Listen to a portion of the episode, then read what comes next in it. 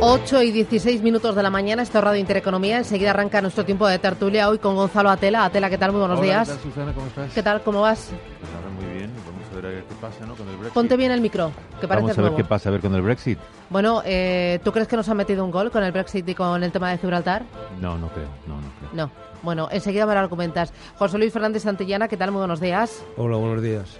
Eh, ¿Cómo lo llevas? Bien, bien, bueno, bien. Esperando un año, ya se acaba un año, un año que, que vamos a acabar, o sea que estupendo. Bien. Bueno, no queda nada. Eh, vamos a hablar de salarios, vamos a hablar también de pensiones con José Luis Fernández Santillana. Y hoy también se incorpora a nuestro tiempo de tertulia José María Rotellar. Rotellar, ¿qué tal? Buenos días. Muy buenos días. Hoy encantada, bienvenido a esta casa de, De nuevo. Muchos- bueno, muchos años, ¿no? Bueno, estoy encantada. Bueno, eh, enseguida vamos a entrar en materia y vamos a colocar los asuntos del día sobre la mesa, pero antes, si me permitís, voy a saludar a Daniel Lacalle, economista, jefe de Tresis y responsable de la Fundación eh, Concordia y Libertad. Eh, Lacalle, ¿qué tal? Buenos días. Muy buenos días, ¿cómo estás? Bueno, hay pendientes de la actualidad. La verdad es que hoy tenemos muchos frentes abiertos y uno de ellos es el Brexit. Quiero que escuches a Teresa May.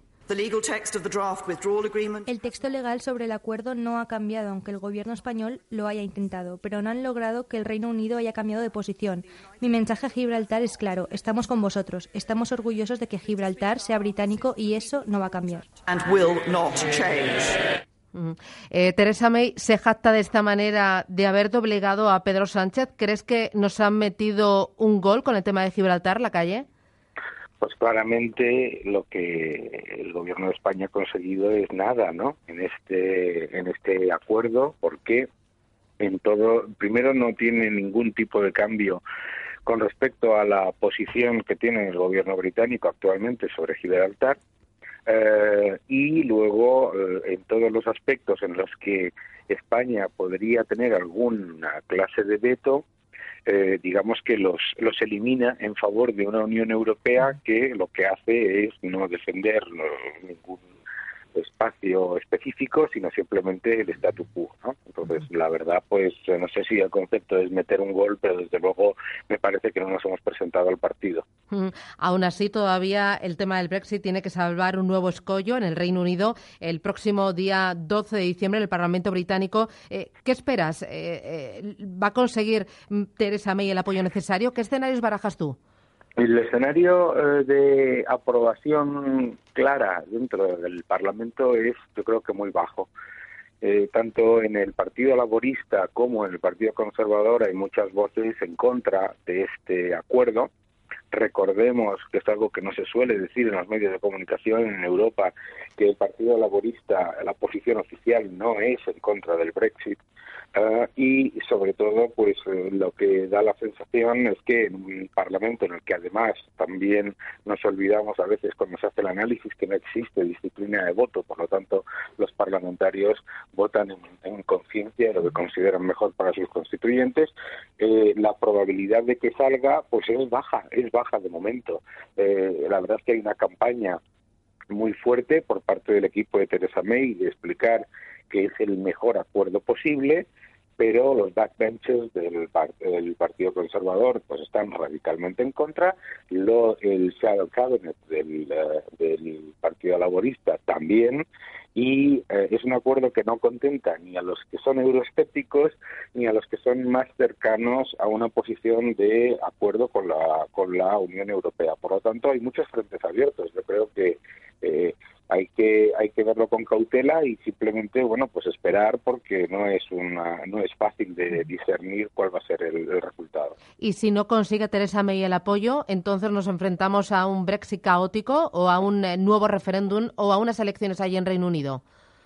Bueno, yo estuve mm, con el equipo de Jacob Rees-Mogg y los más euroescépticos, los más radicales en cuanto a, favor del Brexit, lo que ven es que un, eh, un no acuerdo llevaría al Reino Unido y a la Unión Europea a dirimir sus eh, acuerdos en, el- en la Organización Mundial del Comercio y por lo tanto ellos no lo ven como algo, digamos, caótico, ¿no?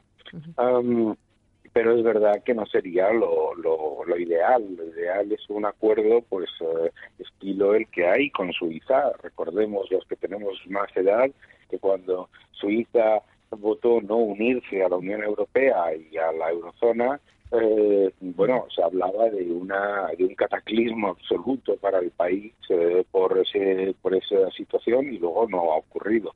Entonces, yo creo que la situación, eh, digamos que está abierta por muchos frentes, pero lo que por lo menos eh, se percibe es que eh, este acuerdo, mm, sea aprobado o no por el, por el Parlamento, será un acuerdo que por lo menos sirva de base para, eh, a lo mejor, pues si hay un cambio de liderazgo en el Partido Conservador, que podría ser, no, no sería descartable, pues eh, o Philip Hammond Dave Davis o cualquiera de los otros posibles candidatos que puedan sustituir a Theresa May llevasen, digamos, a cabo una negociación usando de base este acuerdo. Entonces, bueno, yo lo veo más como vaso medio, medio lleno. Bueno, el otro gran frente abierto está en Italia. Parece que la herida se va cerrando porque Italia abre la puerta a modificar sus presupuestos y, por lo tanto, a cumplir con ese objetivo de reducción del déficit hasta el 2,1%.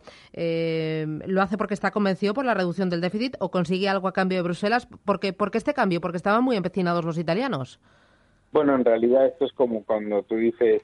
Eh, quiero 10, quiero 10, quiero 10, quiero 10, quiero 10, me conformo con 9. ¿eh? El problema es 9. Es decir, el problema de Italia es, desde hace muchos años, muchos, muchos años, es constantemente aumentar sus desequilibrios, aumentar el gasto, llevar a cabo una, un aumento del endeudamiento muy fuerte con una política que lo que hace es subvencionar a los sectores de baja productividad para penalizar a los sectores de alta productividad, lo cual ha llevado pues al estancamiento secular que lleva la economía italiana.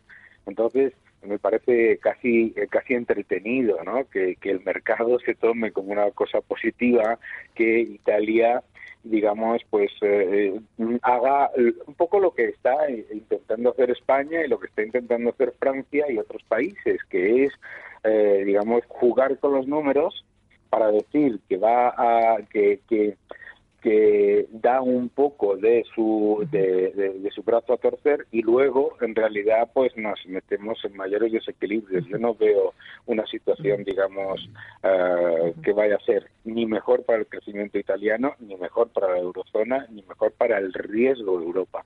Hablando de mayores desequilibrios eh, y ya mirando aquí a casa adentro veo que el gasto mensual en pensiones ha subido un 4,8% en noviembre. Es un desequilibrio que va increciendo y desde la arena política parece que las miras son a muy corto plazo. ¿Cuánto más puede aguantar así el sistema? Bueno, el sistema puede aguantar siempre que las cuentas públicas estén saneadas. Si el objetivo del gobierno es no sanear las cuentas públicas, el sistema no aguanta porque es parte de todo el sistema público. No es un no es un factor aislado. Siempre que hablamos de las pensiones, hablamos eh, de las pensiones eh, y, por ejemplo pues nadie pone en duda no pues que el gasto en educación el gasto en sanidad o el gasto militar eh, estén en, eh, digamos en peligro ¿por qué? porque estas son parte del sistema completo lo mismo ocurre con el de pensiones si lo que hacemos es poner las cuentas públicas, como muestran estos presupuestos de la recesión, en peligro, pues entonces eh, y el crecimiento económico también, entonces es cuando se pone en peligro. El sistema en sí mismo si lo planteamos desde un punto de vista de gasto, pues España gasta alrededor del 11% del Producto Interior Bruto en pensiones. Eso es un gasto alto, pero no es un gasto imposible de financiar si se lleva a cabo una política de crecimiento y de creación de empleo. Si lo que se hace es destruir empleo y ponerle escollos al crecimiento, entonces se pone en peligro el sistema de pensiones, el sistema de educación, el sistema de sanidad y todo. Ya. A, a los presupuestos de Pedro Sánchez y Podemos los llamas presupuestos de la recesión. Daniel. Sí, sí, son los presupuestos de la recesión. ¿eh? ¿Vamos, ¿Vamos de cabeza y sin freno? No, no vamos de cabeza y sin freno porque con, gracias a Dios tenemos una situación en la que las instituciones funcionan, el Parlamento funciona, y mm, esos y eh, la Unión Europea también está funcionando y yo creo que se están haciendo cosas para evitar ah, muchos de los grandes males que estos presupuestos incluían.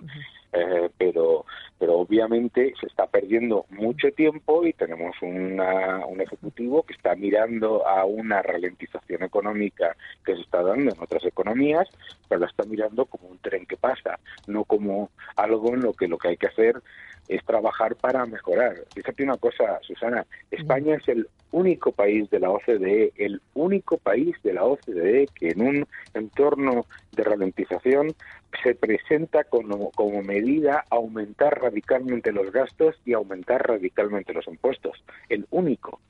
Entonces, no podemos presentarnos ante una situación de una ralentización que puede ser moderada y que no tenemos por qué preocuparnos y hacerla peor. Esto ya lo hemos visto en el pasado. Muy bien. Daniela Calle, eh, economista, jefe de Tresis. Seguiremos hablando contigo toda la mañana, pero ya sabes que el tiempo en la radio es limitado. Gracias. gracias. Buen día, un, placer. Adiós. Chao.